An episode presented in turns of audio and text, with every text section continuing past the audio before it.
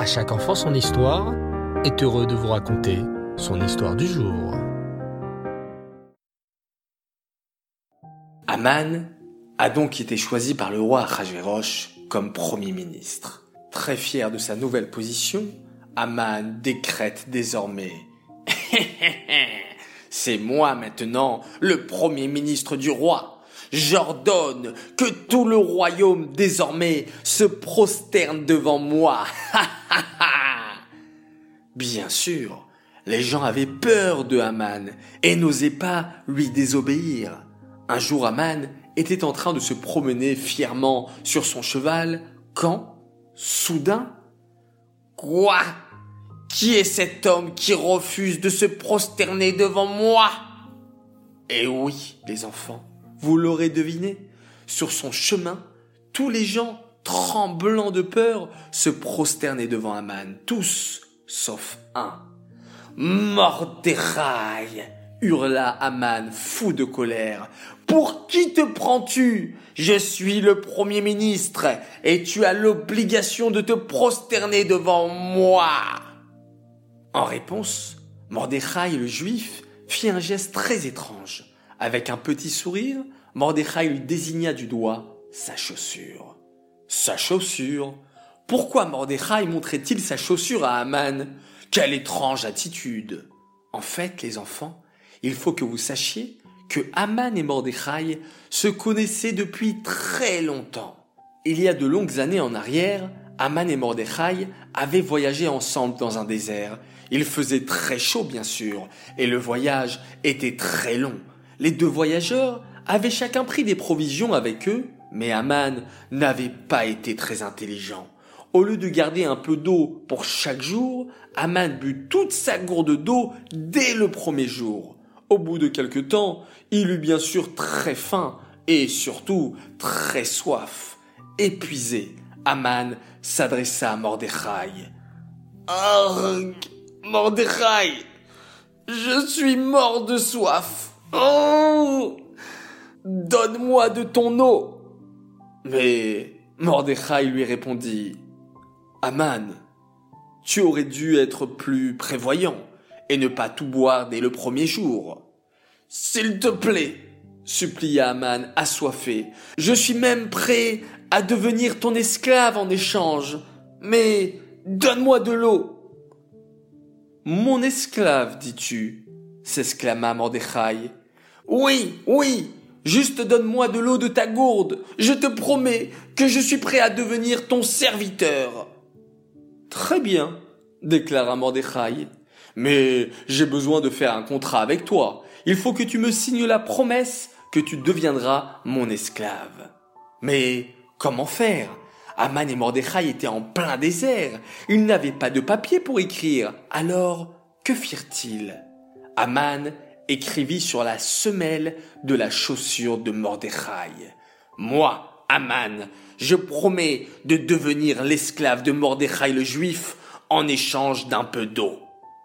Vous comprenez maintenant, les enfants, pourquoi Mordechai montrait sa chaussure à Aman? Il voulait lui rappeler sa promesse. N'oublie pas que tu as signé sur la semelle de ma chaussure que tu serais mon esclave. Je ne vais donc pas me prosterner devant toi. Un maître ne se prosterne pas devant son serviteur. Comment était Aman à votre avis? Eh bien oui, fou de colère bien entendu. Espèce de sale juif, pensa-t-il. Quelle insolence Oser me désobéir. Il va voir ce qu'il va voir, ce Mordechai. Je vais le tuer, lui et tout son peuple, tous les juifs, les hommes, les femmes et même les enfants. Mais Aman était très intelligent. Il décida de tirer au sort quelle date serait la meilleure pour exterminer le peuple juif. Aman mélangea dans une boîte douze petits papiers sur lesquels étaient inscrits les douze mois de l'année juive et dans une autre boîte des numéros de 1 à 30. Puis, Aman tira au sort et piocha la date du 13 Adar. Ha ha ha ricana Aman. Mais le mois d'Adar, c'est parfait. pour exterminer le peuple juif. Il n'y a aucune fête dans ce mois. Et en plus, c'est au mois d'Adar que leur maître Moshe est mort. C'est sûr, je réussirai à exterminer le peuple juif. Mais Hachem, en entendant les paroles d'Aman, dit Racha, tu dis que le mois d'Adar est un bon mois pour faire du mal à mon peuple. Tu verras que c'est justement dans ce mois de Hadar que je mettrai une fête, la fête de Purim, qui célébrera la victoire contre toi, méchant Aman. Tout heureux, Aman se dirigea vers le palais du roi. Il lui fallait l'autorisation du roi Rajverosh pour exécuter son plan maléfique. Majesté, déclara Aman d'une mauvaise voix, j'ai une demande à vous faire. Il y a un peuple dans votre royaume très bizarre. Ils ne font pas les mêmes fêtes que nous. Ils ne mangent pas comme nous. Ce peuple, c'est le peuple juif, déclara Aman d'une voix haineuse. S'il vous plaît, je suis prêt à vous donner dix mille pièces d'argent pour que vous me laissiez les tuer. Racha, dit à nouveau Hachem, en entendant ces paroles, tu crois qu'avec dix mille pièces d'argent, tu pourras tuer mes chers enfants bien-aimés? Sache que les Juifs ont déjà un mérite qui les protège. Leurs ancêtres ont déjà donné le Machatzit à Shekel, le demi-cycle d'argent à l'époque du Beth Amikdash. Mais Achashverosh, de son côté, dit une parole terrible. Fais comme bon te semble, Aman. Tiens, voici ma bague. Avec cette bague, je te donne le pouvoir de faire ce que tu veux de ce peuple juif. Aman saisit la bague, les yeux brillants.